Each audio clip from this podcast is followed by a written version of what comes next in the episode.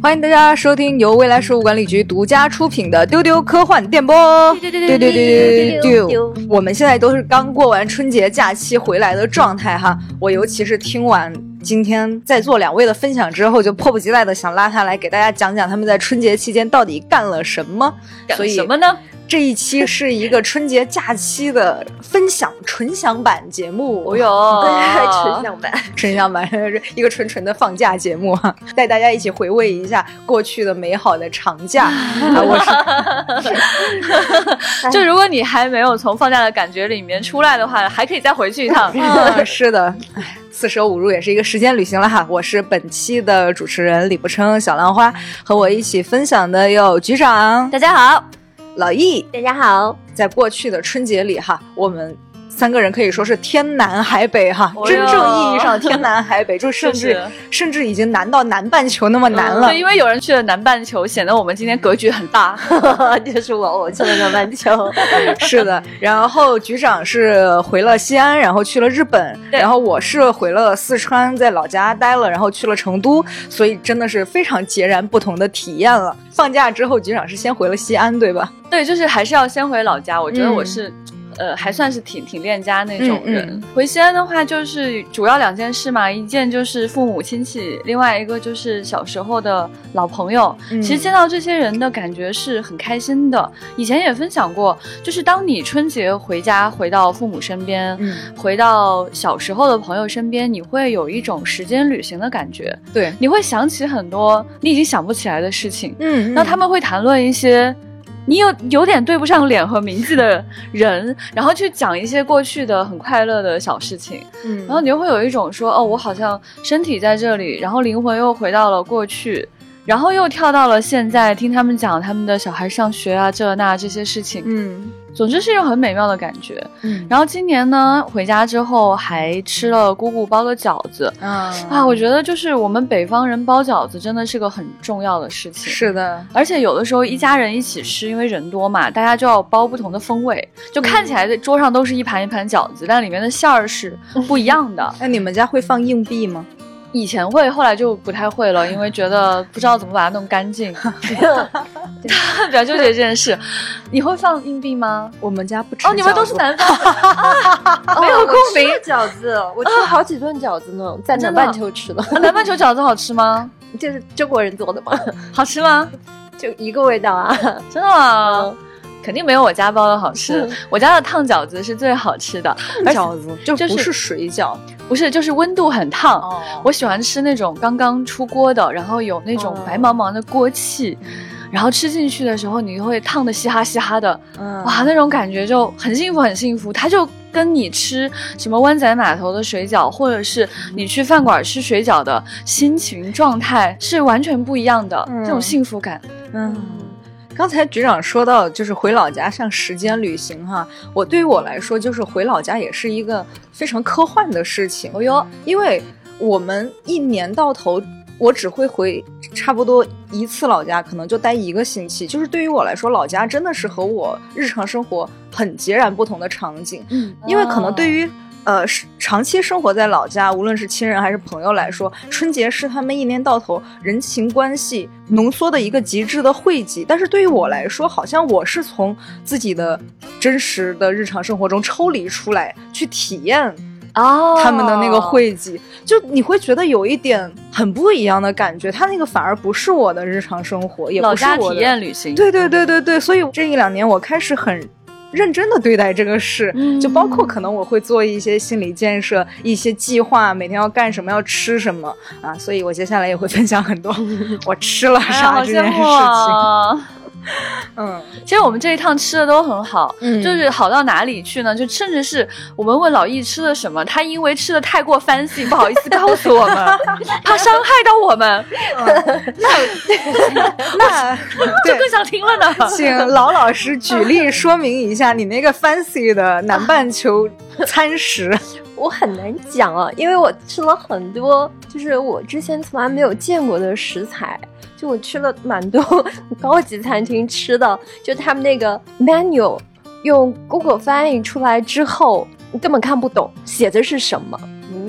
哦，就是你不光看不懂上面的英文单词，你翻译出来以后，你没有办法把那个中文词汇念出来，嗯就因为它的食材太生僻了。哎，好有意思哦。比如说什么样的食啊，材啊？它就有点像到外星球去吃东西的感觉。我没法形容，因为那个东西，我我念出来你也不知道是什么。所以它的口感或者它的香气，其实会不会太特殊？我觉得其实地球上的食材肯定还差不多。对，还是差不多。它可能是哦某种植物或者动物的近亲那样的一个食等。等，植物或者动物的近亲，听起来就好像不是植物和动物 在伪装成我们北半球的近亲。对，嗯嗯，因为它毕竟是一个独立的整个生物圈嘛，就好多嗯没有见过的食材。啊嗯，或者是是之前可能我们会有类似的食材，但很少会选择去吃它那样的东西。哦哎，老一说这个的时候，我脑子里面脑补的是那个拾荒者统治的画面，就是他去了一个地方，那个地方跟我们这儿有点像，但是每个东西都不认识。哎，如果《拾荒者统治》里边那些角色，他们当时是一种烹饪的方法和那个环境进行接触的话，对啊，就会变成一个异星就如果是中国人的话，应该就会这样吧，因为现在澳洲中国人是非常非常多的，所以嗯大大家去了应该就是各种烹饪、各种尝试。嗯我这次就尝试了一个我以前没有那么喜欢吃的食材，就是蚂蚱。哦 no！不要提虫子了啊！啊，对，就是我就请他先出去，我们对聊，完请局长先出去，因为当时真的没事，我在这里坚持一下。我当时被惊艳到之后，我想立刻发照片分享给我的亲爱的同事们，但是我一想，哇，我我怕虫子的人也太多了，我就忍住没有分享。就是其实西南人对吃虫子的接受度都蛮高的，但是蚂蚱这个东西，以前我吃过，比如说呃烤的，也吃过炒的，有点酥酥的，它可能就放点盐，放一点轻微的调料。就是我能吃，我觉得没有那么好吃，我不会主动去吃。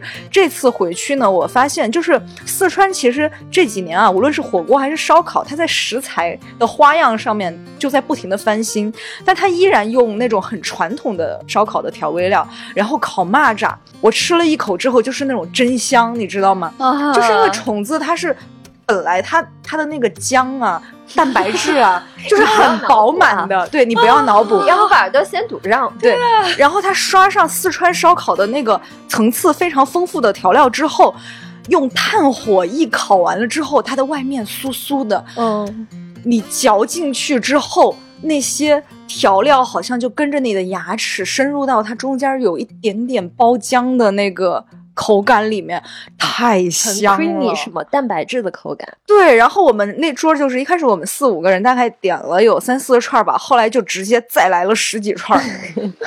我跟你讲，我听这段的时候，我大脑是宕机的，就是一方面我在想象那个就是四川的调味料到底有多香，就这个东西是我喜欢并且接受的；另外一方面，他吃的那个东西又是我 完全没有办法面对，就是真的会整个人跳起来的那样的一种状态。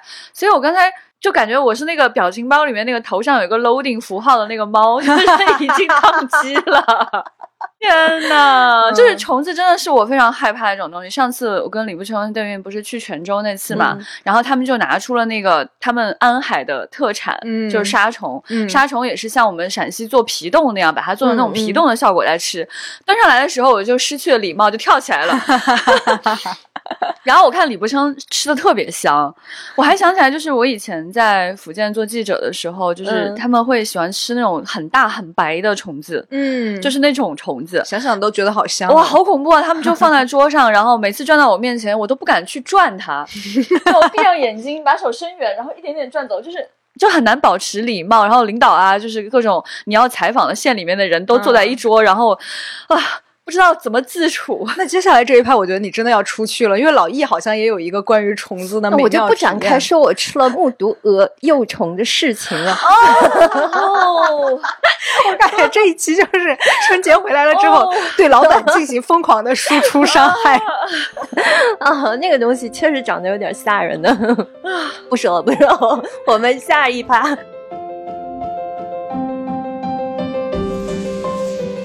然后啊，我是完完整整的在家里面度过了整个春节的，就是从年三十之前回去，一直过到初七，就体验了一个完整的春节。但是有一个很好笑的点，就是我回四川之前哈，好像大数据仿佛就感受到我要回家过春节了，开始疯狂给我推一些四川段子。其中有一个段子就是说，四川人一生唯爱通风，嗯，就是冬天就喜欢把窗户大大的开着。就是你问为什么，就是通风。我头一天晚上睡觉之前刷到这个段子哈，第二天早上起来就外面下着雨，已经就是湿漉漉的、湿冷的很难受了。然后我妈在家拖了地。然后这个时候我就感受到一阵恶寒，我发现我客厅的大落地窗是整个打开的。我说妈妈为什么要开窗？妈妈说通风。然后我当时就急迫的把窗户关上，然后开启了小太阳在那里瑟瑟发抖，就真的不是段子。所以这个通风一打开，马上就有年味儿了。非常有年味儿，就是冬天的通风，它仿佛带着一种过年的气息哦。但真的很冷，就是这个时候，其实每个人都是穿着那个四川人的春节战袍的，就比如说玫红色的珊瑚绒睡衣这种春节战袍。你也有，我有，我有，我有。就是我觉得回家之后，先闻到那个味道，真的是会让你想起很多事情。嗯，因为都说就是味觉其实最能 trigger 你的记忆嘛。是的，所以那种。春节的冷空气啊，春节的各种烹饪的味道，和有一些些就是鞭炮的硝烟的那种味道，是最让你思念家乡的。嗯，那说起来，我在 三十多度高温的地方过春节，确实感觉虽然也有人在舞龙弄狮，到处是红灯笼，我在很多华人去逛。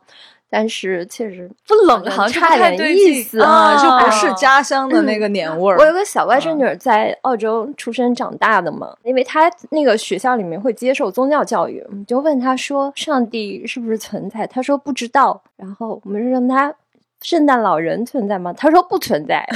为什么？她说。因为他觉得圣诞老人在夏天穿着短裤出来，那一定是假的。南半球的小朋友，哇，完美推理，好喜欢啊！啊，爱，太可爱了。嗯，我觉得年味儿就是你回家穿上红色之后。那个年味儿就扑面袭来，就是那种 EVA 大字袭来。我觉得过年还有一个很大的年味儿，就是我们的科幻春晚。对对对对对，陈建波老师就说，我们这个群是最有年味儿的群，就每天都在过年，每天发新的小说，就非常快乐。而且就是我们真的很认真的在通过创作和表达去讨论。春节这件事情，我们也太会过节了吧！太会过节了吧！然后我们在全球作者的想象当中，每天去想象一条不同的龙，然后你把它在脑中拼接起来，然后你想象它在北京、在四川、在澳大利亚都有龙身龙尾的其中一部分，然后你觉得哇，整个世界都有龙的这种感觉，真的好会过年啊！嗯，而且今年其实科幻春晚给我一个非常深的感触是，其实像往年哈，我们会有一些。特别安排的一些朋友哈，就比如说带领大家去读小说、去评论小说。其实今年我们没有特意的去设置这个安排，但是我发现今年无论在。公众号啊，在微博上，很多平台，每一篇小说底下都有读者非常自发的、很深刻的一些见解和体悟。因为我觉得科幻春晚到今年伴随大家第九年了，好像我们已经不用很费力的去跟大家讲说解释我们在做什么事情。大家一到春节，就自然而然的汇聚到了这里，开始看小说，开始听节目，然后也做出自己的表达。所以就是。我们的好朋友哈，上海大学文化研究系的罗晓明老师，他有一天找到我说，他说好多读者评论让我。太惊艳了哇！啊，我当时就觉得好感谢大家呀，就是大家这么认真的在陪我们一起，就是过春节这件事情，而且大家的创作也反哺到了我们，就非常非常感动。所以后续我们也会把大家的评论，以及像罗晓明老师等等的一些啊专业学者的评论，也发到我们的账号上，欢迎大家关注我们的公众号“不存在和不存在科幻”以及微博“未来事务管理局”，获取后续科幻春晚的更多消息。是的，我们的科幻春晚还在持。续的进行中，哦，丝滑丝滑，哦，厉害厉害厉害厉害，哇哦！而且我这次发现，就是很多读者真的很喜欢我们推荐的书，就我们不是专门做了一个那个书单推荐的视频嘛，就是从宫格尔开始，然后中间还有刘慈欣啊、韩松啊，还有本届的很多作者啊，以及还有我们啊，还有人民文娱一起来推荐，就是我我们这。几十本书一出去哇，大家真的是评价非常的高，而且很多人很喜欢这个视频，因为这个视频里面还蛮好笑的，就是 有很多笑点，对，有很多笑点。就是如果大家还没有看过这个视频啊，大家可以去未来事务管理局的 B 站账号看，找到。呃，很新的一条投稿，看那个春节接龙剑术视频，我不得不说哈，我局团队在这个里边有一种，就当时看完初剪之后，老易的 reaction 啊，他非常云淡风轻的说了一句啊，我们是傻子，对，而且一定要看到最后，因为最后还有很多奇怪的花絮，就是真的挺傻的，就是说，对，而且这次我们请了一位。特别好的剪辑老师，罗罗老师给我们剪辑真的太好笑了，嗯，很在意我们的傻。然后里面呢还有一个笑点是刘慈欣提供的，欢迎大家去看。对，说到这个年味儿真的很好，真的很快乐。其实从现在开始就已经有点期待明年的春晚了。嗯嗯，虽然大家写蛇的话，李不生可能有点崩溃，我很难面对。报应来的太快，是不是？都在用虫子吓我。为什么没有蚂蚱年这种东西？不能只伤害我一个人。过年真的是个很开心的事情，而且我真的每年都在羡慕李不琛，就是一边看春晚，一边吃四川的饭的这种气氛。而且他们家就经常有那种吃席的场面，就他拍的每一个场面，对，都不是一盘菜，而是一桌菜，而且经常。那个菜呢，就多到菜落菜落起来是是 是个三维桌面，对 对，哇，真的每一个菜都在我脑内爆炸，我好羡慕啊！哎，其实哈是平心而论，其实我们本地人没有那么爱吃席，我们都说吃席就是盘子摆着好看，其实它里边真的打动味蕾的菜是比较少的。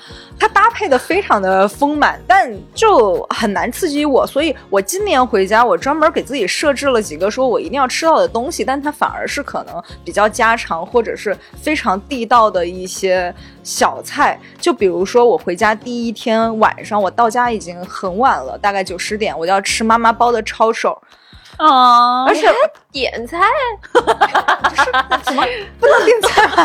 我哎，深夜到家还要你妈给你做做夜宵，这是我和妈妈的默契。因为我们那儿哈，到了晚上吃夜宵，一般比如说你下一碗面或者煮一碗抄手都是比较常见的，所以家里可能会包很多抄手冻在冰箱里，然后你随时就可以拿出来煮。真好。但是我们家我觉得它非常特别的是，一个是汤底会放一点猪油。猪油可能也是自己家炼的，就很香。另外呢，就是每家每户的油辣子是自己家榨的，嗯，所以那个味道外面是很难复刻的。我几乎不在外边吃抄手，就是这个原因。哦，因为它抄手里边的馅儿也是自己家拌的，然后调料你想也是自己家弄的，你太难找到那个东西了。就是一定每一次回家有一个这样味蕾打开的过程。你吃完这一顿之后，你就心里标准一下抬到这么高。对，就是我先把上限拉上去。哇哦，难怪你们后面吃的时候，这个也不够好吃，那个也不够好吃。对，然后今年呢，我还很想吃一个东西，就是豆花饭。哦，豆花饭这个东西，哦，就是我们那儿的豆花，它会用一个，比如说。大的柴火灶或者是煤的炉子，然后一口非常坦的大锅，大概就是你手张开这么大，然后它一锅豆花就点满满一锅。你要吃的话是拿碗直接进去这么一舀，然后就给你一份哦，就家里现点的卤做的豆腐。呃，家里不点，家里没有那么大的锅，就是出去找的。而且我找的地方是在一个老城区的客运站旁边，就我专门去找了一个这样的店，就是他迎来送往，就是各式各样的人，所以他的口味一定是非常地道、非常好。他会给你一碟红油碟，一碟啊青椒的油碟，吃起来真的是。就是绝了，你都不用点任何其他的菜，你就能拌着这一碗豆花把米饭吃掉。我教大家一个去四川点菜的方法哈，你去吃这种菜馆子，我一般会点几个基础菜，一个是回锅肉。对，一个是鱼香茄子，一个是凉拌皮蛋，它非常考验这家店的那个，就是做普通菜的那个功底。啊，我只听说过用回锅肉来衡量这家店的标准，而且我还听说过一个，就是如果你在四川吃面的话，你一定要吃它那个。呃泡菜，啊，对对对，每家店的泡菜是非常考验这家店水准的。是的，我后来就是过完假期，我去成都待了两天，就是去了一家特别火爆的店。当时我们就异口同声的跟服务员要泡菜，服务员说因为生意太好了，泡菜已经送完了。哦，你看果然很厉害，就每个人每一桌都会要那个东西。啊。哇，太好吃了！我现在好寂寞呀。天啊，我有时候看李不生发来的照片，我都很难想象他那盘菜是什么味道，嗯，因为它看起来太美妙、太复杂了，嗯是一种复合香型。还有一道菜是我回家之后很想吃的，就是妈妈做的粉蒸肉。我不知道那个东西是什么，好像是就是磨的米粉，然后里边可能混合了比如说花椒啦、辣椒啦等等的一些调味料，然后把那个米粉裹在肉上面，用蒸笼去蒸。蒸完之后呢，那个米粉和那个肉就完美的融合在了一起。五花肉它就会很糯，它已经吃不出哪个部分是肉，哪个部分是米粉了，就整个在你的嘴里混合爆炸，哇！非常好吃，而且吃而且李不生真的会非常喜欢那种软软的、糯糯的口感。对对对，而且吃这道菜的精髓在于说吃它底下的垫菜，哦哟，就是我们一般蒸的时候呢，最下面一层，比如说会放豆芽儿、红薯、哦土豆哎或者芋头或者四季豆儿。就它也有那个肉和那个对。上面米粉的香气。是的。肉汁，然后你上面的肉又因为你下面垫了这些蔬菜之后，气息和水分被蒸上去，它们互相之间的味道会有一个串联，哦呦哦呦哦呦 非常的美妙。哦呦哦啊！呦！天啊，神仙日子！咽了一会儿口水，你要寂寞一年了，可能 要寂寞一年，就是回去之后吃了好几次，就是我们那边江里的鱼，就是当天早上去河边买回来的，然后现做。然后这个时候呢，是你就会看爸爸从那个我们家的那个老坛子里面捞出各种各样的酸菜，以及腌的那个酸的泡椒，然后剁剁剁剁剁剁剁，经过我也不知道是什么复杂的 手法，就弄出一个非常香的酸菜泡椒的锅底，然后煮上当天刚杀的鱼。哎，不说了，就是很难 天很难呐复刻的你味道真是。一个唯爱妈妈味道的人。我经常埋汰说他饮食审美欲不够广阔，但是想到他是个四川的人，也能够理解哈。对，我就觉得家里其实做这个事情还蛮讲究的。嗯你看他喜欢吃那东西挺复杂的，对比如说抄手看起来很简单，实际上你从馅儿到面到那个汤底，嗯包括他刚刚讲的油辣子，其实都是很复杂的一个对味型。而且粉蒸肉其实是很难做的，加上那个配菜。对，我之前就听四川人讲啊，就是说。因为我我我其实挺喜欢吃那个他们炒菜当中的配菜，他们就称赞我说，喜欢吃配菜的就是正宗四川人。嗯地道，川菜里面的味型真的太多元了。你想，他们既有那种又香又辣的味道，嗯又有开水白菜那么哎精妙的那种。还有那种浓厚醇香、那种油油的鸡汤啊，啊什么都有呢。是，的，就话说我去东京玩，这次真的是去了非常多的地方。其实我花了比较少的时间去研究要去吃什么，嗯我基本上吃了两种东西，我觉得比较印象深刻。一种是嗯我真的很喜欢吃拉面，所以我就搜了两家拉面店。另外呢，就是我起的比较晚，嗯，然后我又住在一个 Airbnb 里面，所以又没有早餐，我就心血来潮说，哎，我也去吃个什么 fancy 的 brunch 好了。然后我就灵机一动哈，打开了小红书，对对对，嗯小红我跟你们讲书现在做旅游攻略很靠谱。是的，是的，是的，真的很靠谱。嗯我只有三个早上，我选了三个不同的早餐，嗯哇，真的好厉害！其中一家呢，他们就是号称说是米其林厨师开的面包早餐店。嗯然后推荐的这个小姐姐呢，说自己是面包脑袋。她说她吃了一口之后就觉得香到不行。我心想，我这种不爱吃面包的人，应该去接受面包脑袋的推荐。嗯，去实验一下我没有那么喜欢吃的东西是什么味道。嗯他既然这么喜欢，就像李步生这么喜欢吃川菜，他挑剔出来的川菜一定很好吃吧？嗯哇，真的，我跟你讲，去了之后真的太好吃了。它有一个这个招牌的牛油果面包，嗯就是它面包里面是软软的，外面那一层那个酥脆香气咬下去，热热的那种感觉真的会爆炸。它上面涂了一层，就是那种有香气的那种奶油，咸奶油。再往上呢是铺开了这种牛油果，再往上呢它有一种混合坚果，它把不同的坚果碾碎，就上面不光是有花生，应该还有一些嗯榛子之类的。最上面呢，它还撒了一些，我估估计可能是七味粉，也有可能其他的混合香料，就是嗯不是中国辣子，嗯是一种比较日式或者西式的一种带辣椒味道的红色的那种面面，撒上去，哇！一口咬下去，我不能呼吸了，怎么可以这么好吃？怎么可以这么幸福呢？嗯你们可以相信我的推荐，是因为我不喜欢吃面包。哦，对对对对对，这个很有说服力。嗯这家店叫什么？这家店呢就在东京的六本木，它的名字是英文，就是叫 Bricolage Bread，B R I C O L A G E Bread。所以这个名字如果我念错了的话，希望有人可以告诉我哈。总之呢，这里面还有其他各种面包也很好吃，我还去点了一个在面包上放了咸奶油和草莓的面包。嗯而且他家的沙拉也是做了那个那个菜放到嘴里那种香气，那种原始的那种菜本身的味道，真的嗯太幸福了。而且呢，就是在日本的这种 brunch 的咖啡馆里面，它的咖啡基本水准极高。嗯所以我去另外一家店呢，我看点评上几乎是没有评论叫 common，嗯，就叫普通。普通我看它其实是有两家店的，嗯然后其中我去的是其中一家，几乎是没有什么人，比较少。它比较知名的有两个点，一个是它有那种全部是实木的那种很日式的装修，另外一个是它真的很喜欢放音乐，就它音乐品味极好。嗯而且外国人比较多的情况下呢，它就不像一般的日式店那么拘谨。嗯很多日式店就是你是不可以进去，你在外面要等人进来给你排座位什么的。这家就不会，就是你随便大摇大摆的走进去，找个喜欢的地方坐下来，然后缓缓的去前台去点东西。我就发现他们家的就是那种每日咖啡都非常非常好喝。啊他们家就有一个。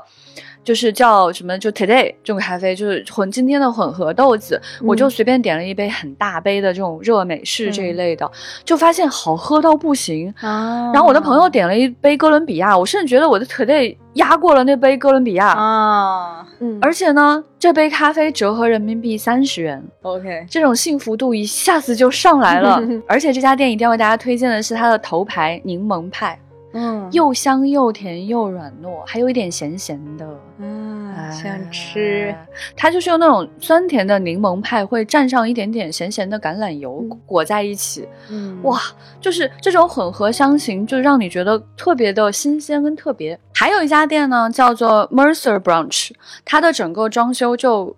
嗯，有美式和法式的那种混合气息的感觉。你进去之后，它会有一个非常大的那种篝火，然后就会有那种穿着极其时尚的六本木女性坐在那边吃 饭。哇，本来就是一道风景，非常非常的好看。他家会做那种很漂亮的那种鸡蛋塔那样的早餐，而且他们家有一个，就是不管你点什么菜，会赠送给你的两块面包，那个面包就是最好吃的面包，啊吃了之后让你流连忘返，不论多撑都想把那两块面包吃 完。就它软软的，里面嗯心是软的，表面上应该是刷了一些鸡蛋和奶油，烤了一下，外面很酥脆，一口咬下去，哦，太幸福了。太幸福了。大家听完我讲这些，会觉得这么 fancy 的地方一定很贵，其实没有。它的人均呃早餐就是你一直吃到撑，包括你喝一杯非常好喝的咖啡，整体下来一个人折合人民币是一百到一百五十元，哦，那比上海要便宜一些，是的是的比北京好一万倍，因为北京吃不到这么好吃的东西。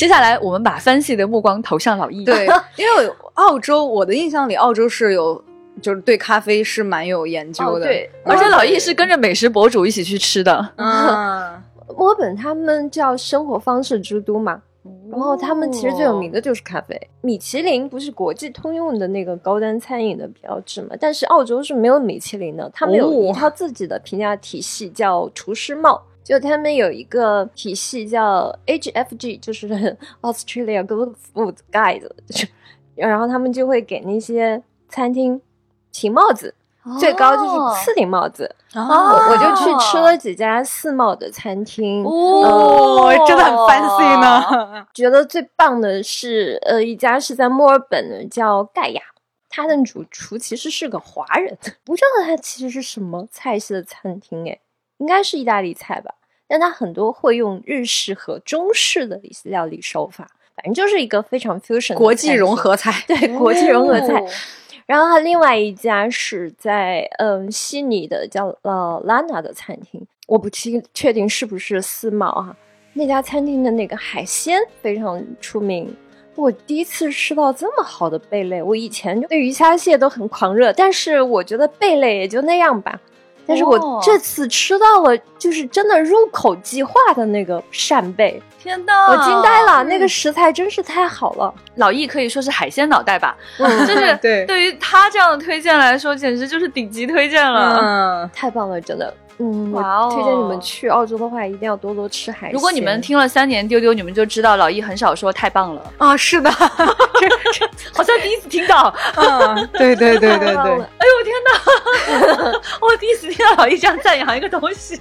尤其是吃海鲜这件事情，老易永远都在批评。北京根本吃不到正经的海鲜嘛。天哪！我还吃了蓝鲍，蓝色的鲍鱼，蓝叫哦或者叫蓝边鲍，不太确定。那个图我我我有发给你看嘛，很漂亮，那个贝壳非常漂亮。嗯啊，马斯塔尼亚产的那个蓝鲍，也是当地有名的特产吧。好难跟你讲那些太 fancy 的那些做法食材，那些你说吧，我们愿意听。我们就是开开眼界嘛因。为我我不是我说不明白，我不知道他怎么做的，给你们念念他是什么？是呃生金刚鱼梅子、马斯卡彭、鱼子。烟熏露斯特、切奇塔拉、传世西红柿、阿波西，传世西红柿，就是 流传了很多代这是什么食材？你们知道吗？我自己也不知道。切地辣椒、阿纳托，这是什么？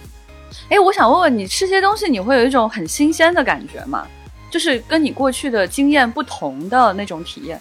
会有些会，有些食材确实是你跟你既往的任何的味觉经验都不相符。啊，我觉得这种感觉很幸福。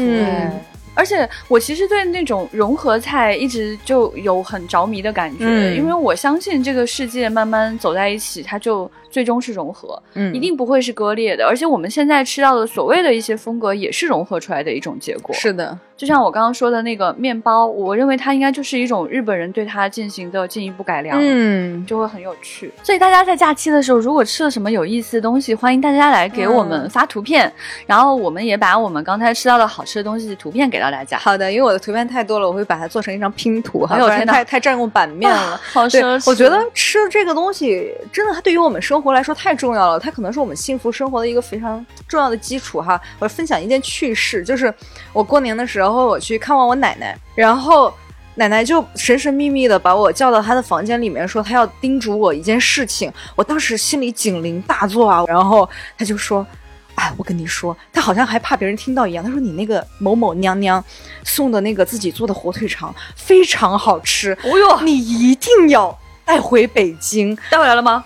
没有，那你说什啊无论是他说，听你奶然后他奶讲说话，无论是做汤还是炒着吃都很好吃，我非常爱吃。我说奶奶还有什么别的事吗？他说就是这个事情啊，就是重要到要私下和你叮嘱。你怎么不我说听话呢？我们也想尝尝。我跟你讲，我后来吃了，我不太爱吃那个东西，因为本来好哦好哦哦哦哦，然后奶奶就奶奶好奶奶好可爱啊！对奶奶要问你什么结婚生子之类的事情。对啊，你看这种氛围哈，过年你家长辈私下找你，你肯定脑子里边已经把人生大事都想了一遍了，结果竟然是火腿肠。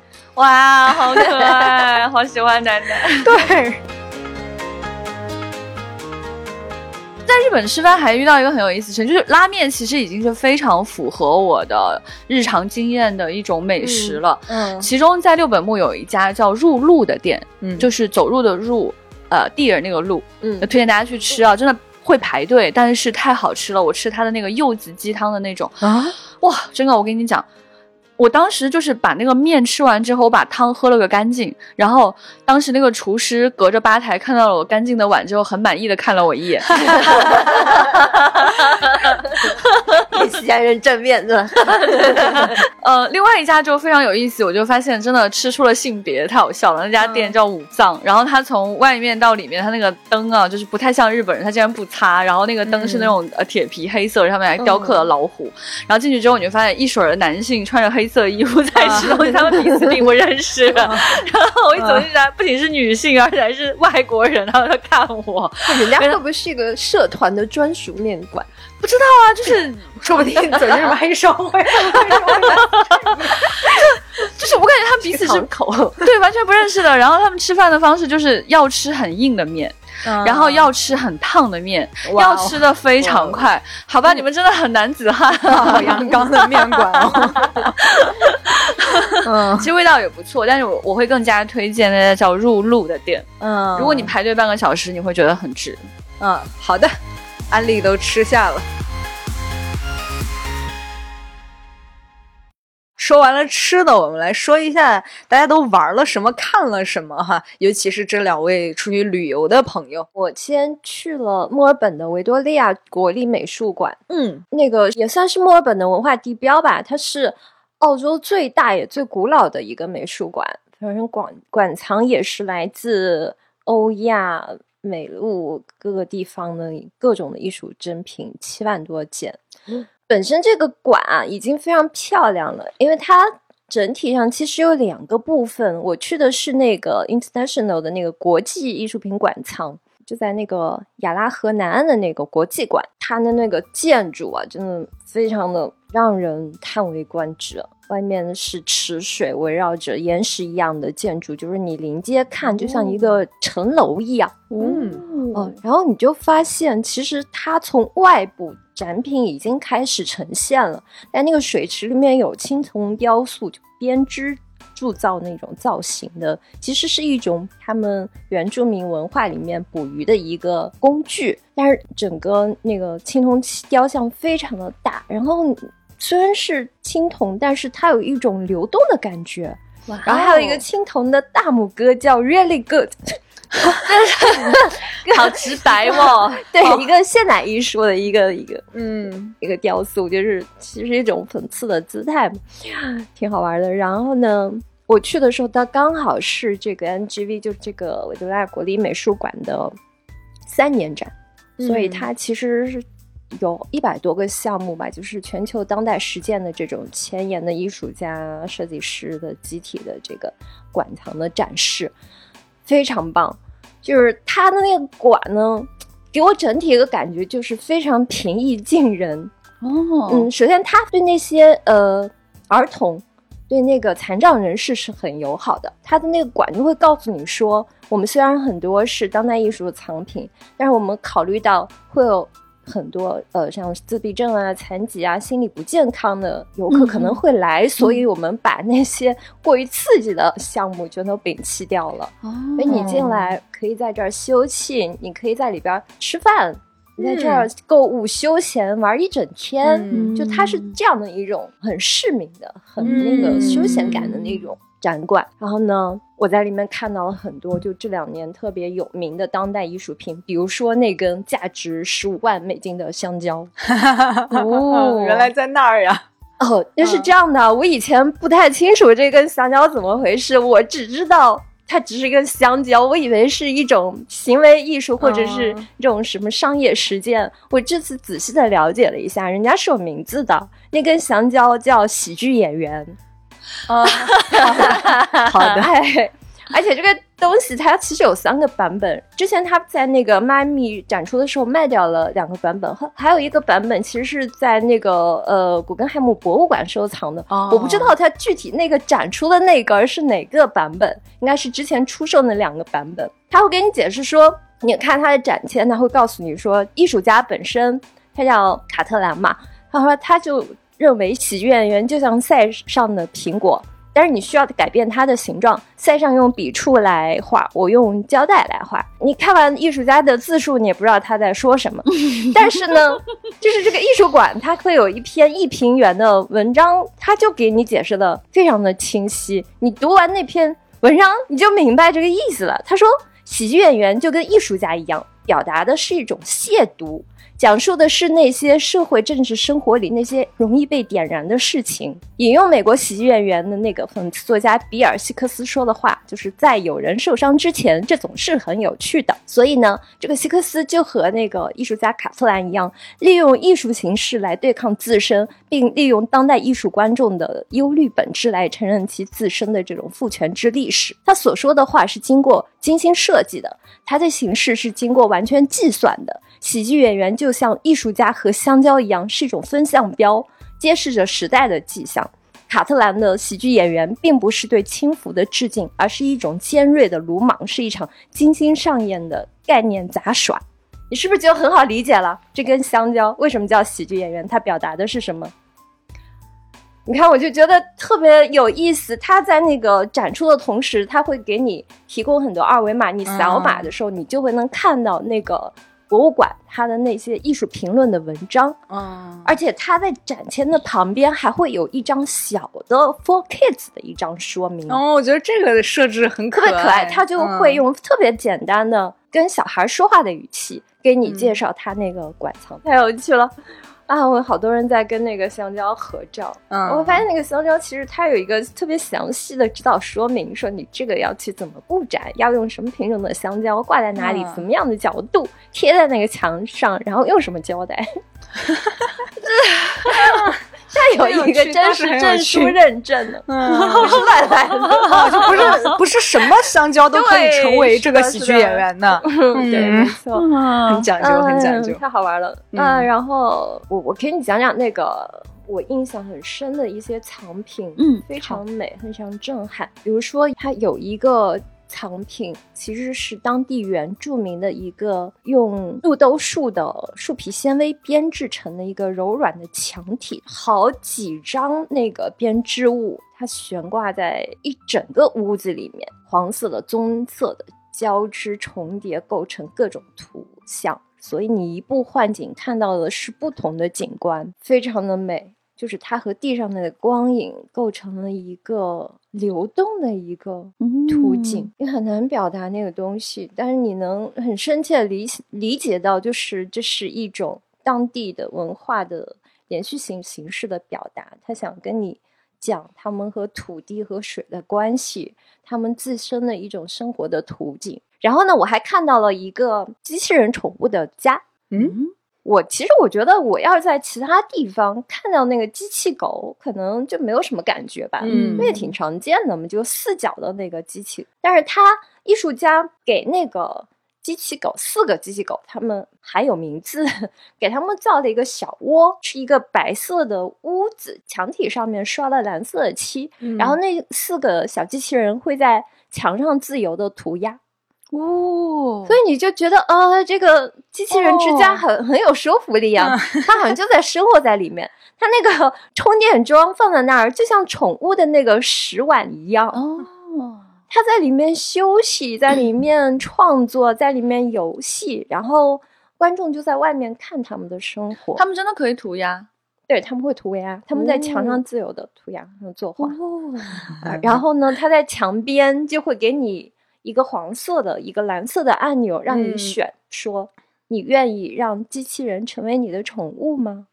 然后我就过去按了一下那个 button，就是选愿意。排在我后面的好多老年人，他们就选不愿意，啊，真的要 不然他们就非常毫不犹豫的按下了不愿意。啊，啊，挺有趣的。我觉得最漂亮的是一个儿童 gallery，它也不是画廊吧，这应该一个整个一个项目叫 Refifi，嗯，Refifi。上 Julia for Kids，它就叫 Refifi，又不知道 Refifi 是一个人名还是什么，还是一个地名。它就是一个综合的艺术装置，就是它整个就在墙上画出了一个海滩的样子，就是很可爱，有壁画，大型的剪纸悬挂在半空中，丰富多彩的海洋生物、珊瑚、宝礁，然后各种自然奇观。然后小孩子、大人你就可以再进去玩，没有什么道理，只是就是好玩，就是非常的漂亮，就是各种拟人化的动物，章鱼、海星、绿海龟、海豹。进去你就是坐在那边也行，你就跟再进去跟找个孩子一块玩也可以，就是这么一个儿童画廊，实际上并不是单纯的画廊，它里面就是好多就是这样的一个综合艺术，就是现代艺术。我我回头会把那个照片贴在 show notes 里面给大家看，分享一下。嗯，局长也去了东京的美术馆，对吧？嗯，其实是很巧，因为我原计划是没有这一趴的，嗯，嗯，因为我的原计划过于丰富，过于丰富，然后还加了一趴。对我先说一下我的原计划都有哪些，等下给大家展开讲讲。我的原计划是我要去哈利波特那个摄影基地，嗯然后去迪士尼，然后去香根 EVA 巡礼。哇哦，在这样的原计划之外，我最后一天的机票其实是傍晚的时间，嗯所以我想，哎，我有嗯小半天的时间可以去一个地方。嗯然后我一查，就是在六本木，就是有一个新国立美术馆。日本人你们知道，就是它其实很多地方都很狭小。面店啊、嗯住处啊都非常非常狭小，但是呢，他们这种公共的陈列区域是极其奢侈跟宏大的，嗯就他愿意把这样的空间给到公共空间。嗯他这个建筑的设计师是黑川纪章，呃，整个建筑外观上你看过去是非常宽阔明亮的这种玻璃的外墙，嗯它是有一些流线的造型的。它的入口处是一个圆锥形，就像一个光锥一样。你从这个位置进去之后，你发现里边还有两个巨大的水泥圆锥嗯是尖朝下的，所以它有一种既轻盈又宏大的感受。而且这些地方都非常友好，就是圆锥的顶部实际上是两个咖啡馆，嗯哦，嗯，所以你可以坐了电梯上去去体验这个咖啡馆。所以当时这个建筑就已经非常值得去看一眼。嗯嗯然后就在地铁站旁边，就走五分钟，我就去看一眼。结果走到门口，我发现有人在卖票，因为我之前查说这个美术馆是免费可以随便进的地方。嗯嗯，结果我一看卖的是什么票，竟然是亨利马蒂斯的画展，来着了，给我来买张票。哎我这两年发现个问题，就我年纪大了之后，我不知道是不是视锥细胞发生变化，我越来越喜欢鲜艳的颜色。我小时候最爱的画家是毕沙罗，我这两年更偏爱高跟、马蒂斯了。我说是不是我像那些老太太一样，有可能就年纪大了喜欢鲜鲜艳的颜色？不，我觉得是年纪大了就没有那么多包袱了，真的。嗯也有可能是你的审美被打开了，嗯，对，是的，是的。审美经验变得丰富。嗯就是它这个展在地铁上其实是有那个广告的，当时看到那个图案，我没有意识到它是马蒂斯的作品，嗯因为我以前对马蒂斯的认知是比较少的，我只看过他的那些野兽派的油画画作。嗯但其实这一次有大量他的剪纸作品。啊和他的素描作品和一些简笔画作品，对所以我看到有些艺术家就讲说，这次真的在这里可以看到一些你未曾见过的、不熟悉的马蒂斯的笔触。哦，那是不是和去年在北京和上海巡展的那批藏品是一我样的？我不确定，因为我没有看过那个展，所以呢，哦我这次去的时候，我发现就是这个展对于东京来说也是很重要的，因为就是在它的那个序章上面就有写说，上一次举行如此大型的马蒂斯回顾展是七十年前，哦。而且你在展的当中，你还可以看到就是马蒂斯当时送给日本的馆藏的一些哦作品。甚至还有读卖新闻当时用过他的一些剪纸拼贴作品做的这个封面，哦。嗯，还有一些可能他当时给别人的签名什么留下来的一些东西，然后你就能看到非常鲜艳的、有趣的奔放线条的这种雕塑、剪纸，还有花色拼贴，而且里面还有一个部分的展出是一个教堂的附件。哦，就是他晚年给那个旺斯礼拜堂做的那个玻璃，对对花玻璃，然后它附件到什么程度很有意思，就是它其实在外面画展的部分就给你看了一小块花玻璃，但是它在里面重新搭建了一些花玻璃之后，它还在后面装装置了那个灯光。你就可以快速的体验一天太阳绕过去的时候，那个花砖在地面上移动的样子。哦，嗯这个设置好巧妙啊！就这个部分可以拍照，不许拍视频。嗯然后它的拼贴画的部分是可以拍照的，它的其他画作的部分是不能拍照，所以我有部分的照片可以给到大家。啊，呃，这一次呢，我本来是想说我要要不要听解说，但是我时间比较紧张，我想要不我就多花一些时间去看他的画作，其实也是一种很好的体验。你可以有机会再学习这些知识。现在你可以站在这里盯着他的画去看，这种幸福感可以慢慢去体会到。嗯而且因为不能拍照，所以你会有更多的时间去嗯体验本身。对嗯对，呃，更有趣的是，假如你会日语的话，我发现他的日文解说是安藤英。啊，对、哦对，日本美术馆，我觉得这个哦传统特别好。听不懂也想听了。他的那个特殊展就经常会请一些知名的声优啊或者演员啊来做那个嗯，就是好好馆展哦品的介绍，好好，特别棒我已经开始嗯幸福了，不是？而且对于演员来说也很荣耀啊！嗯你去解说买丽对啊丝就非常非常棒。哦，好感好感动。嗯，而且它的周边其实做的很漂亮，嗯也推荐大家去购买一些周边。我其中最喜欢的一幅是它就是用简笔画画的 Madame Pompadour，就是平蓬皮杜夫人，就是他的那个笔触非常的简单，你真的就是寥寥几笔，但是你就会发现他的那种。对他那种卷曲头发的这种描述，他眼睛里熠熠星光的那个描述是极其特别的。这幅画在现场是不能拍照的，但是呢，在他的礼品店是有一个画册，啊我在画册上拍了一张，啊，可以给大家看一眼。你好机智，机智机制呢。我觉得很幸福的一点就是说，呃，如果能有很多的艺术展出，大家又很随便的可以进来看，就是一种很平和的、舒适的感觉，嗯就像老易刚刚说的那样。嗯嗯，所以以前北京也是有非常多的展出的，现在慢慢在恢复当中。嗯上海就越来越丰富了，也推荐大家多走出去看一看。嗯其实你。不去听解说，不需要知道他在说什么，也完全没有关系。你可以先去建立自己跟这幅画的某种共鸣和嗯共识，这种共识就是一种体验而已。画是这个世界上最直白的东西，喜欢或者不喜欢都是可以的。你不需要因为就是它是一个大师的作品，而我可能不理解背后的知识而感到羞愧。你首先觉得好看就行了。啊。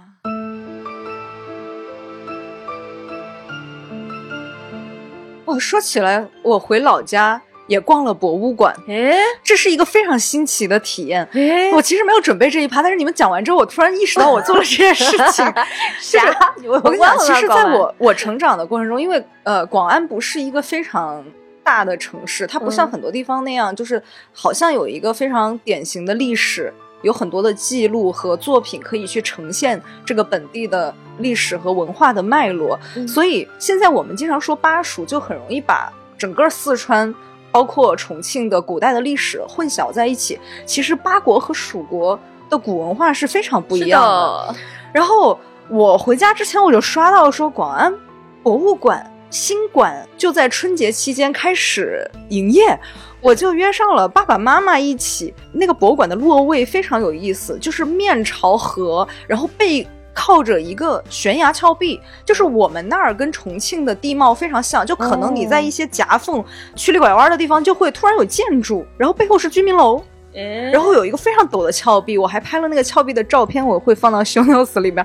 然后它一共分三层，第一层在做一个川东民俗展。他就是把一些就是大家 可能吃爸爸席，然后包括戏台摆在那儿，然后周围有一些就是不同的县城和乡下的文化的展板，我觉得很好笑。就是一来一楼，它那个坝子里边摆的座位是你可以随便坐的。大家刚刚进到这个博物馆里边，第一个展在一楼，大家就开始坐在那个 方桌旁边休息了。我说，就很四川人的精神 状态，你知道吗？？就是你在外面体就本来就是这样的生活，然后你到了展馆里面还是去体验这样的生活对。我就说川东民俗嘛是这样的，对。呃，但是我我真的没有很系统的去看过我们本地的文化，他介绍了很多风俗，我觉得非常有趣。然后二楼它是正儿八经的从就是从古至今，就是他从古八国时候的巴人是怎么样融入到整个华夏历史的，哇他做了一些很简要的介绍。就说实话，我觉得那些展品也好，那些展签儿也好，写的非常简略。嗯但是我第一次有机会从那么久远的历史开始，一步一步的去了解，比如到了宋朝是怎么样的，然后到了近现代是怎么样的，然后也有一些当时古代的人用的一些生活的器具，然后包括从当地的一些古墓葬里边挖掘出来的一些达官显贵的陪葬什么的。我觉得整体给我的感觉就是它没有那种非常名贵的文物，但是让我有机会系统的去知道我成长的这片土地，它在过往的几千年里边经历了什么。对我看完之后，我就就像我们之前看完三星堆之后，我更好奇了，我说古巴人他到底是怎么回事儿嘛？他后来又怎么了嘛？就是我现在又想找一些就是描述 就是八国文化的作品来了解一下，啊因为它真的不是我们现在去了解的所谓的什么天府之国的那些东西，嗯其实不是，差别还是蛮大的。如果大家有这方面研究的，无论是帖子啊，或者是图书的推荐，或者是纪录片的推荐，请大家在评论区告诉，我真的非常想了解。哦，有意思。哎，我去了奥尔本的博物馆，哎，其实我对澳洲的历史文化也不是很感兴趣。啊，我知道他们有一段殖民历史啊，然后后面我总觉得这个国家的历史应该蛮塑料的吧。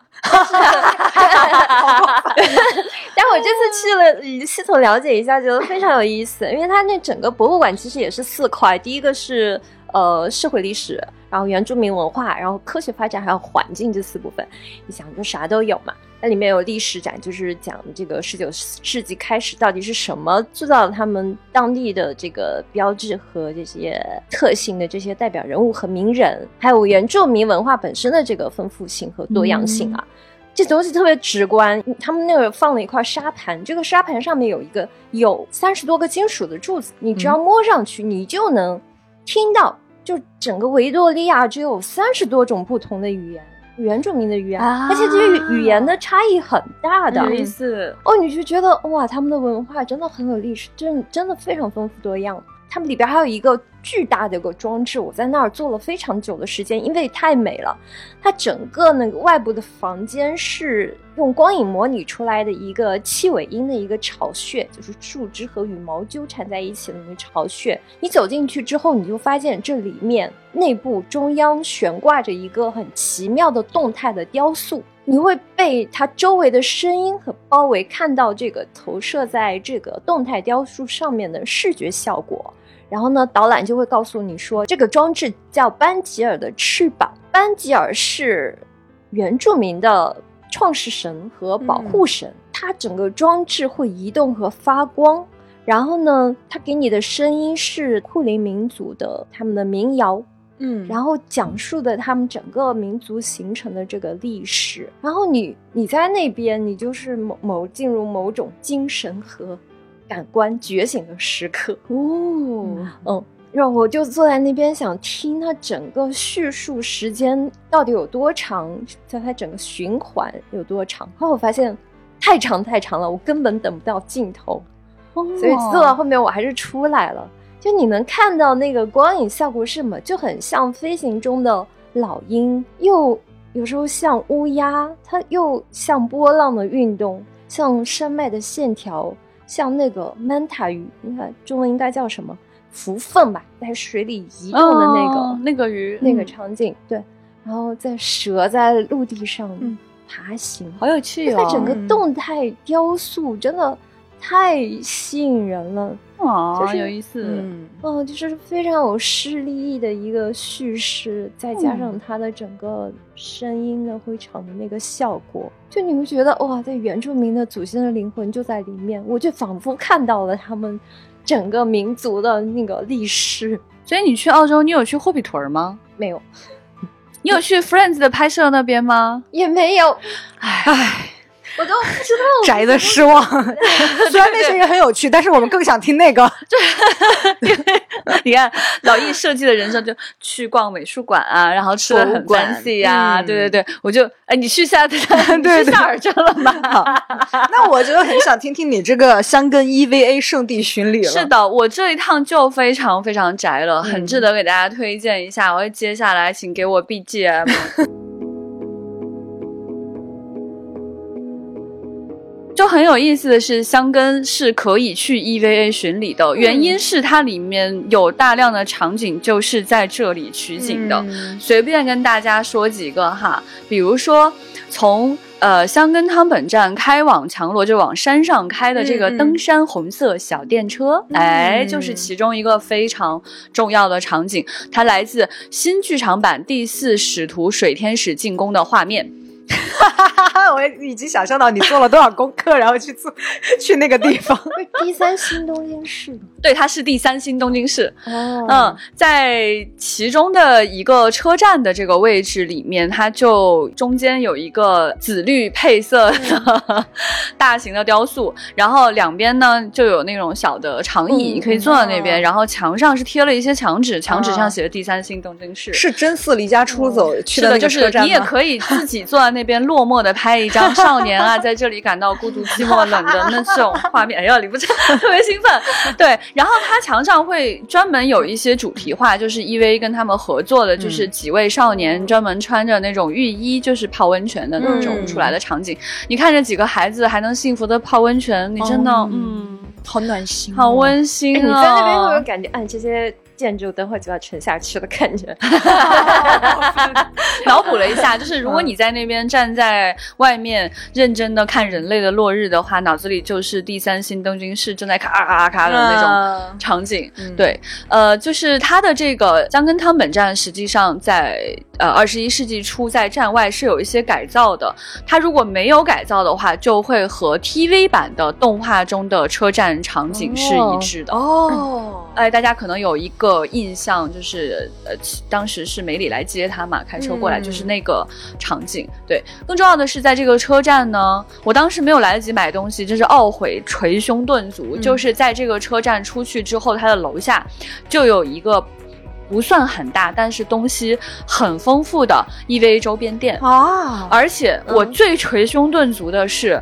我没有吃上它门口的紫绿配色冰淇淋，我 真的很想知道那是什么味儿，因为我第一次去的时候它正在关门，嗯，对我第二次就是急匆匆的赶路，结果就没有能够来得及 去买，真的是极其懊悔。假如我人生再来一次，我一定吃那个冰淇淋。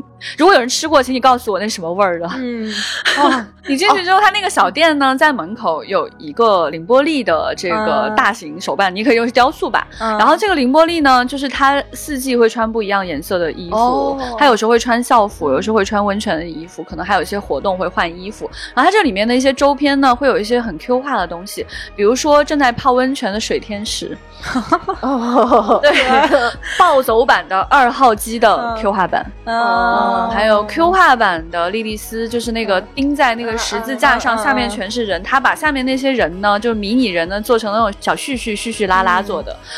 唉，怎么说都没来得及买，就是气死了。总之呢，里面就是有很多的周边是可以去买的，啊推荐大家在这里花一点点时间，给到自己再花一点点钱，吃个冰淇淋什么的吧。对，对然后梅里就会。来接我了。对对真的，香根的风嗯，景很美吧？整个香根的风景都很美吧？非常非常美。就是你坐那个小电车的话呢，嗯你在两边看到的树和风景是非常非常漂亮的。就是我上下坐了好几次，就是去拍那个风景，嗯然后它还有坐缆车的地方。啊同学们，我跟你们说，坐缆车的那个地方，缆车本身就那么回事啊，因为你在哪里都可以坐得到缆车。这个地方有什么不一样的呢？就是当你在下面排队想去山上的时候，你出来你会看到巨大的缆车架，然后你脑子里就想，哦，电线杆，哦，然后你随便拍摄那个电线杆后面云吹过的那种感觉，你脑子里就是咚嗯咚咚那个，就 BGM 就响起来了，就是炸裂。我跟你们讲，嗯 好心动啊！好，这里有一个重要的地方，就是当你坐缆车上山的时候，逐渐快要到山顶的时候，你就能看到地下是有很多的这个硫磺的蒸汽，然后远远的就能看到白色的气这样冒出来。呃，这个接近山顶的这个挖进去的黄色的小山坡呢，就是 EVA 新剧场版破当中迎战第八使徒空天使的时候，零号机待命所在的位置，就是这个矿场。好的，它那其实是个火山湖。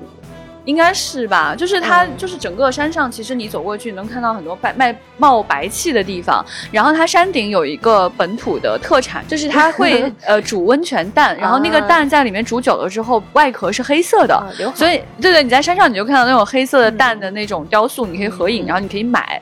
然后它会有一个 tour，就是如果你愿意提前预约的话，就可以去看上面那个温泉蛋的那样的一些场景。对，我觉得香根的唯一印象就是他们那儿有个水中鸟居，你看到吗？有看到那个也很漂亮。嗯如果你的位置正确的话，你就能拍到鸟居和富士山。哦，嗯，对，我想起来，就是小时候读过一篇冰心的文章，叫《重庆到香根》，他就诶写一到香根就看到富士山头顶雪冠裹着紫云，嗯美到难以用文字来形容。是的，是的，是的，真的就是看天气、看运气。嗯我算是看到了富士山，就是一次是在晴朗，就是坐这个缆车上去的时候，非常非常晴朗，能够看到富士山。还有一次就是我去坐他的船，他们有一种叫海贼船，虽然不是海贼王的船，但是也叫海贼船。然后你可以稍微多花一点点钱，你就可以坐到它最前面的那个舱位，然后就可以拍到更多的一些场景。呃，坐这个船下来之后呢，就看到了富士山。那么在箱根的话呢，如果你站在山上的话，真寺往下看，第三新东京市。现在你去看什么都没有，你想象吧。哦，你说到船，我想起来，就是我去墨尔本博物馆的时候，他们刚好在那边做泰坦尼克文物展。我因为时间不够没有去，但我觉得应该挺有意思的。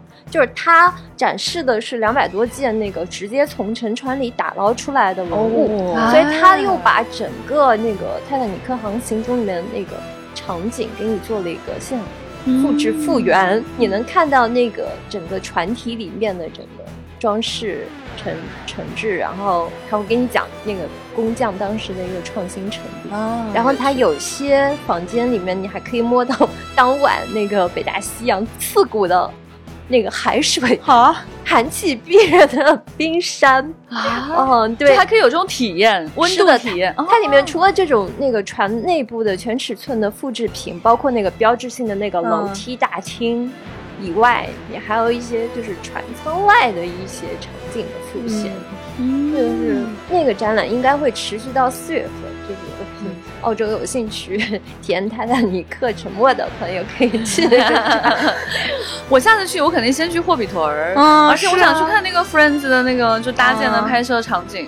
所以就说到这个呢，就是日本现在东京有一个，就是有被翻译成《哈利波特》影城，有也有被翻译成主题乐园的。嗯所以它其实就是那种拍摄地附件的嗯这种感觉，所以它除了里面有一小段大荧幕放映的，他们三个人出来跟大家介绍的那样的一个场景不能拍摄之外，其他所有的地方都可以自由拍摄，所以有大量的 coser，哦。大量的人就是来这里拍照片的。嗯。嗯，就是它有那个霍格沃茨的大厅，嗯然后有一个巨大沙盘的坏霍格沃茨的外形，然后里面有很详细的讲解，就包括魁地奇的这个拍摄，哦，还有所有人穿的衣服，还有各种小道具的建设，包括很多幕后知识，就是像这个神奇动物在哪里的内容也已经加进去了。嗯你就可以看到说，就是那个，比如秀秀它是如何建模的，如何制作的，然后它里面到底还有哪些物理特效是人的手在后面搞搞搞。哦，对，它里面有很多很多东西可以拍，你还看到一个非常逼真的多比什么的。它里面有一些很互动的细节是很有意思，它会让你去排队那个魁地奇的拍摄部分呢，根据你身上衣服的颜色，把你分成格兰芬多和斯莱特林，哦只有这两个队。然后这两个队会在比赛，这边转过来之后呢，你们分成两个不同颜色的阵营之后，就会有人指挥你们欢呼，然后或者是啊，然后要不然就是 no，要不然就是不。哦，是被分成了观众是吗？不分成了观众分成了球员。我就我怎么开始欢呼了？我们只是观众，嗯然后他指导你就是去拍这种热闹的这种啊欢呼或者不高兴的这种场景，最后他会把这个东西剪辑到电影当中去。哦当你走出来的时候，你就能看到自己在电影片段当中的 reaction。哇，所以你们有趣啊！服装是吗？就是你可以没有，它随机根据你身上的颜色，比如说我的朋友穿了绿色，我穿了蓝色，我们就被分到了斯莱特林。哦所以如果说你不是 coser 也没有问题，但是现场有大量的 coser，、你可以跟格兰芬多作对啊。就是有的人就有的时候那个观众的声音就极其热情，就啊，有的人就羞涩一点，就看你分到什么样的队伍当中去哈。然后。还有个地方非常好玩的，就是呃，它有一个霍格沃茨住宿的那个区域大厅，就是大家可以看到那个楼梯会转动的那个位置，哦它设置了一个这样的大厅，然后墙上不是有非常多的挂画在动吗？这个时候呢，你你的券，你的二维码就再次奏效。你在这个位置刷你的二维码，你就可以拍摄一个很短的小视频。嗯，这个小视频呢，它会有一段正放，一段倒放，自己自动剪辑进去。你一出来就可以看到你的画面已经上墙。哦，而且这段小视频你在它的 APP 上可以下载下来，分享在你的朋友圈或者分享给朋友都是可以的，非常好。所以就很多很多 coser 对此非常着迷。而且我想提醒大家的是，太大了。真的太大了，中间真是走到腰断。我一进去我就失策了。呃，它有两个非常大的餐厅和一大堆的这个商店给吸引了。嗯我在商店里先逛了一下之后就已经累了。嗯，结果我走进去之后，就听说只用逛两三个小时，我在里面逛了三个小时，腿走到断，我都觉得我是到后面就已经快速走出来了，因为我已经完全走不动了。而且我的体验也不算是就是很有多扎实，因为有的人是真的在那拍照拍很久，我还算是边看边玩就走出来这样的一个情况。所以如果你真的想在里面玩的话，你在里面玩一整天也是完全没有问题的。哦，好好哦，非常非常的快乐。呃，我给毛巾买了一条拉文克劳的围巾。好，这里科普一下哈，毛巾 全名叫宇宙毛巾，是一只猫。对它，因为非常的聪明，所以就分到了拉文克劳。这次呢，我还在现场挑魔杖的位置找到了我命定的魔杖。哦，我发现我最喜欢的那根魔杖是《神奇动物在哪里》奎尼的那根魔杖，啊因为它的魔杖的尾端是非常漂亮的海螺。啊，好好看啊！嗯就突然爱不释手，就决定买一根魔杖回家。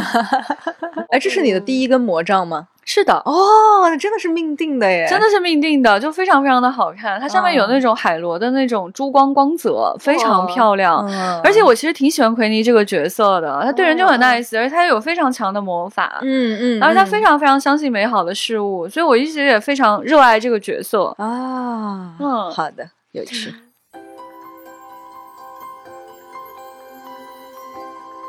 这个时候呢，我就来到了 迪士尼。随着时间的推移，对，因为其实迪士尼我算是去过很多次了嘛，嗯嗯、然后这一次呢，我进去之后我就去看星战排队久不久，果然不久，只需要二十五分钟。在其他队伍有排到一百二十分钟的情况下，这个星战的队伍只有二十五分钟。是我多年前去东迪，第一个去的就是星战馆，是因为就排队很方便。是的，是的，是的推荐大家去看一看哈。然后它就叫一个 Star Tour，所以其实你进去之后，你会看到 R Two 正在维修，他跟 C G P O 两个人就非常搞不定。嗯虽然听不懂日语，你感觉他们确实搞不定。嗯啊，然后进去之后呢，你会被安排在这个就是很大的一个船舱的座位上，大概的意思好像是就是帝国发现你们这一舱里面是有间谍的，嗯出现了一张照片，我不确定是不是我车上现有的人，嗯但看起来好像是一张游客照。然后这个飞船就是在火速逃跑，有光速旅行什么，其实它不是一个过山车，它只是一个四 D 影院，嗯也就是你嗯看到的是船舱前面的这个画面，嗯对，还是非常好看的，快乐还是非常是的，是的，我甚至玩了两次。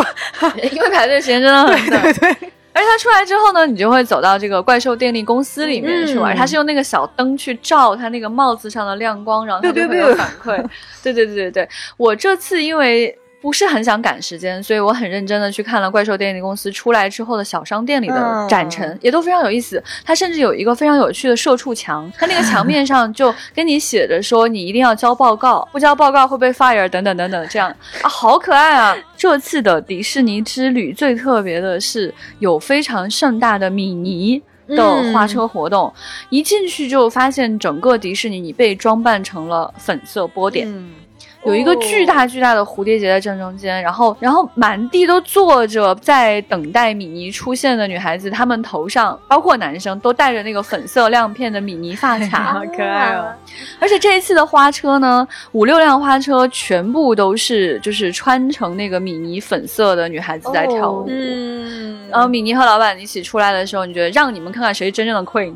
然后这首歌也非常非常电波系，非常非常好听。我不会唱那个歌，但它中间有一个口号，你可以跟着一起念，就是哒哒哒哒哒 mini 哒哒哒 mini。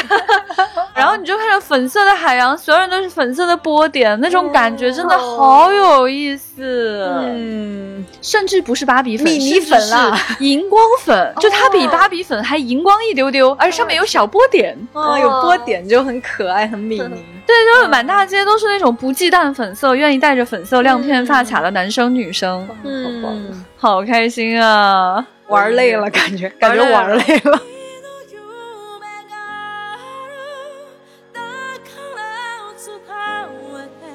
说到出去玩这个事情哈，我在老家玩的就非常的休闲，非常日常。嗯，因为其实四川的春天已经来了啊，四川的春天是伴随着春节的雨天中间的晴天，以及第一朵油菜花的开放来的。啊就是因为我们家在江边嘛，呃，这两年江边也做了非常多的修缮，它就有层层叠叠的步道，地形就会很复杂，我会放照片就很难描述。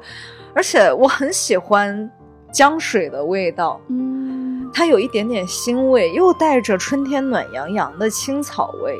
然后我就和妈妈一起沿着江边散步，这个时候你就能看见枯萎的芦苇丛开始有一点绿意了，然后江边的草坪已经毛茸茸的绿色了，就是地地上地上的草它开始长。啊这个时候妈妈就会说：“哎，这个草好像可以吃。哎，这是什么什么草？” 原来你不吃这个习惯是遗传的，就是他他就经常看见什么植物就上去啃一口。对，哦，因为他我妈妈他们很会知道哪些野菜是可以吃的，以及什么样的烹饪方法是可以让它能啊吃的。所以跟妈妈一起去逛这些地方就很有趣。我自己去，我是 get 不到哪些东西是可以吃，以及它的吃法是什么的。瞎吃，很危险。啊，对，是的。然后江边有人在打水漂，有人就坐在码头上打扑克，嗯然后有人在遛狗，有人在不知道干嘛，就坐在那个礁石上面晒太阳，就非常舒服。然后我就突然想，我小时候到这个季节应该干什么呢？就爷爷会带我去江边咬蝌蚪，然后我就想，我好多好多年没有看见过野生的蝌蚪了，我就说。我去找找看，然后我就走到水边，发现水里边真的有小蝌蚪在游，啊，你就有那种啊，久违了，我的蝌蚪朋友，啊，好可爱。好可爱啊！我真的在江边的每个瞬间我都被击中，然后你还可以看到那个很深的芦苇丛旁边有很多人在遛狗，就有很多主人在和那个狗搏斗，就狗一定要往芦苇丛里面钻，主人就不要进去啊，不要进去啊！啊，然后目睹了很多这样的画面，哎，整个非常非常的有趣。我觉得我在江边找到了到来的春天。我其实也去春游，我应该叫夏游哈。你的呃，我去了。悉尼皇家植物园，真的很美的一个哇哦超级大。它就在那个悉尼港旁边，对面就是著名的悉尼歌剧院嘛。嗯它那个殖民时代的那个总督府就在那边，所以整片的环境都很好，景色极其的开阔，然后又安静又祥和，大片的草坪，还有特别多的休息椅。它里面有各种各样的设施，宫廷花园、棕榈园、什么蕨类植物园、农场、玫瑰园，呃，还有展览的温室，还有国家标本馆。反正就你就能看到各种知名的明信片的取景地，啊知名的我也会把照片片挂历抛出来，有意思真的太棒了，就很想那儿的市民该有多幸福呀！哦 真好啊，真好，活在明信片的场景里。会随时就可以 walk in 进去，然后就在草坪上就闲逛，闲坐一整天都不会腻。嗯哦，有各种各样的小动物和鸟，就小胖鸽子就在旁边很啊随意的走来走去，完全不逼人。嗯，嗯，唉，大家真是过了丰富多彩又开心的一个春节啊，真是体验了吃好、喝好、玩好、看好的一个假期我们刚刚回来呢，刚好北京就下大雪了，哦！所以，我们这期节目录制完之后呢，我们会去雪地里边做小鸭子和小恐龙的对，你不是雪球上次专门买了那个就是可以压雪地模型的那个模具对，一直没有用上。哇！我一直有一个信念，我觉得春节之后它一定会下雪，然后果不其然你就是下对了。的，嗯但昨天晚上我就拍到李富成看到雪地在雪地里撒花，然后阿巴阿巴吃那个雪的场景。啊，这个就不用抛出来了。等一下可以给大家看一看，我们等一下会压的小鸭子。耶，太快乐了！那，我们走吧，我们就这样结束好吧。那我我我希望大家新的一年哈，就是多看自己喜欢的东西，吃自己喜欢的食物，然后去自己喜欢的地方啊、旅游，或者是看自己喜欢的展览。总之，希望大家啊、在春天到来之际呢，都生活开心，新年大吉啊！当然，也希望大家继续关注我们的科幻春晚。